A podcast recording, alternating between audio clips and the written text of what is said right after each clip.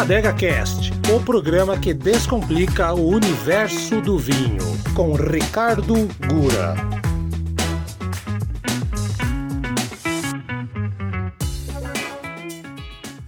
Sejam bem-vindos a mais um episódio do Adega Cast o podcast que descomplica o universo do vinho. Muito prazer, eu sou Ricardo Gura, proprietário da Vinvino, e você já sabe, temos encontro marcado nos agregadores de podcast para falar deste mundo tão intenso de forma mais simples e direta. No primeiro episódio falamos sobre os espumantes de uma forma geral, lembram? Pois bem, agora vamos continuar falando, porém, sobre os espumantes brasileiros, que são uma ótima escolha para o Natal e Ano Novo. A produção de espumantes brasileiros não é de hoje, já tem mais de 100 anos e começou na região da Serra Gaúcha, nas mãos dos imigrantes italianos que lá se instalaram. Primeiramente, a produção era basicamente de vinhos tranquilos.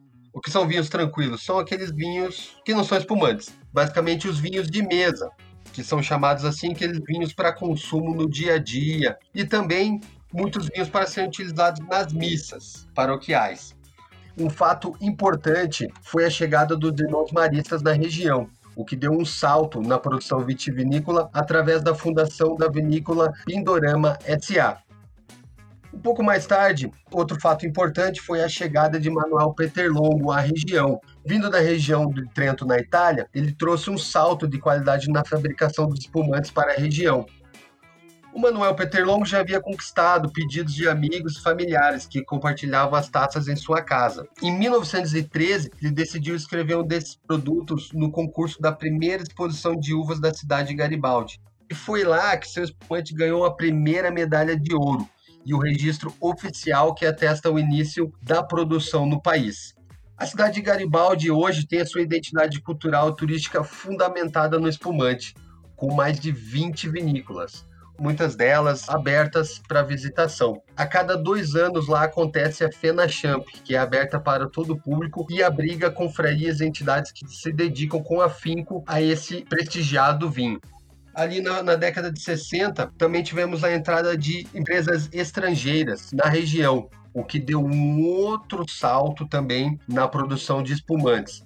Empresas multinacionais como Martini Rossi, Cinzano, Moët Chandon, Maison Forestier, Roblen e Almaden trouxeram outras tecnologias e renomados enólogos deram um outro salto para a produção de espumantes nessa região do Brasil.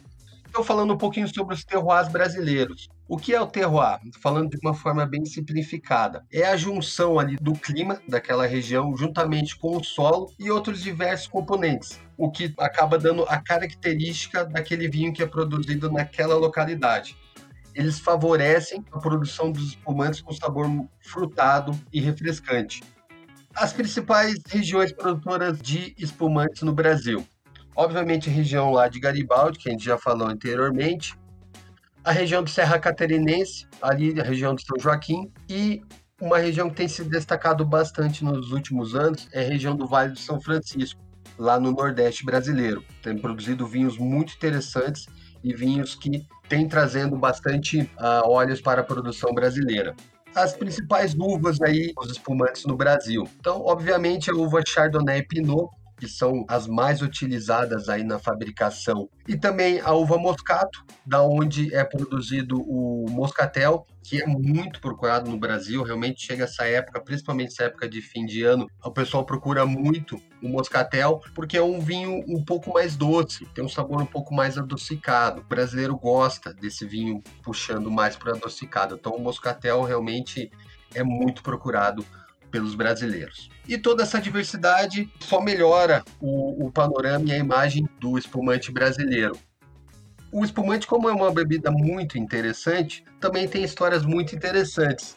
O espumante Peter Longo, ele é um dos poucos espumantes do mundo que é produzido fora da região de Champagne e que pode levar o nome Champagne no seu rótulo. Por quê? Porque ele foi fabricado antes da região de Champagne lá da França ter essa denominação. O pessoal da própria Peter Longo provou isso, brigou e hoje se você pegar uma garrafa de espumante Peter Longo, vai estar tá lá escrito champanhe.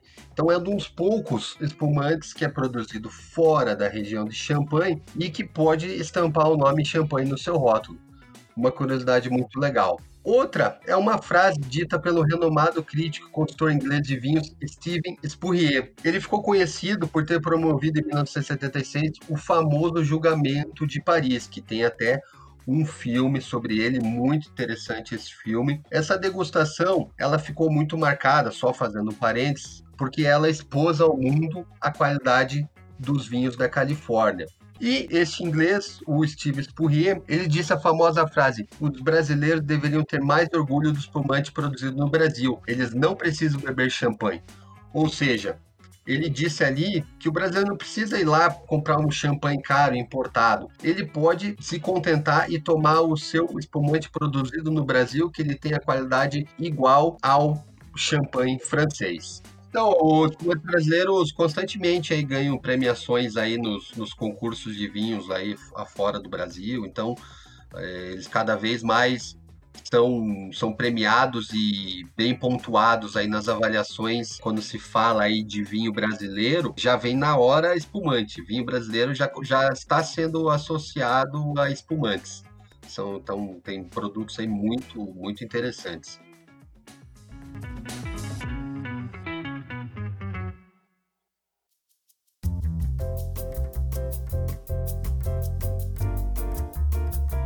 Harmonizando com a DegaCast.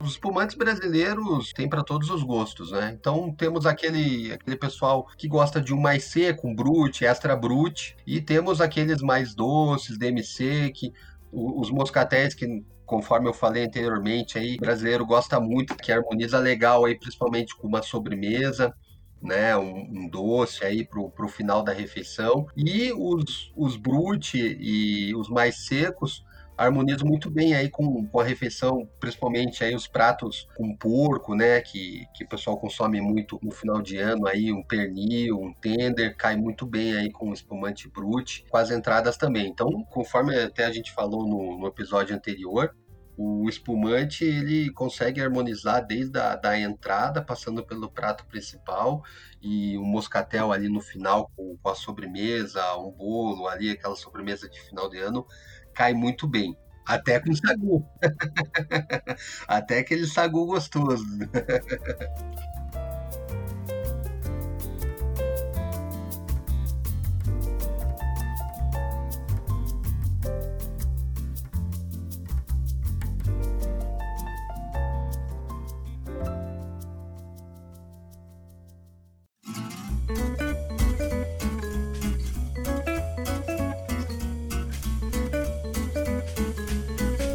Adega Cast e o seu próximo vinho. Então temos do espumante lá da Serra Gaúcha, Fabian Brut Rosé, muito interessante, né? Ah, principalmente a, as mulheres adoram aí um rosé. E o rosé, pela cor dele também, é um, é um espumante, é um vinho que o pessoal gosta muito. Ele fica legal nas fotos, no Instagram, né? O pessoal até usa uma palavra que eu não gosto de falar, mas está se tornando na moda, que é instagramável. Fica legal no Instagram, o pessoal já está usando esse, esse termo, instagramável. Então o rosé explodiu, né, nos últimos anos aí a venda de rosé. O pessoal gosta muito, então tem espumante Brut Rosé né, da, da, da, vinícola Fabian, que é muito bom. Temos também o espumante Brut da Castellamare, né, feito pelo método tradicional. Então, quem lembra aí do nosso primeiro episódio, o método tradicional é o método champenoise, aquele espumante que tem a sua segunda fermentação na garrafa, então é um espumante um pouco mais elaborado, muito bom. E para quem gosta daquele sabor um pouco mais adocicado, temos também o espumante Castellamare Moscatel, né? Então, o moscatel é um pouco mais adocicado, tem um, nível de álcool um pouco menor e também mais no, tem um paladar muito gostoso, o pessoal gosta muito. Legal, pessoal. Então acompanha a gente lá no Instagram, VinvinoBR. Facebook também. Nosso site, então, só lembrando, vinvino.com.br.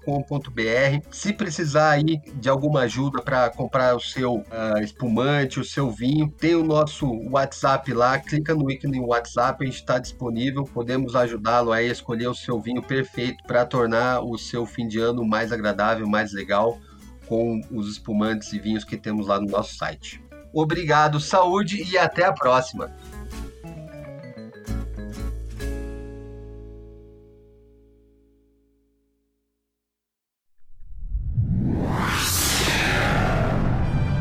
Uma produção na pauta podcast.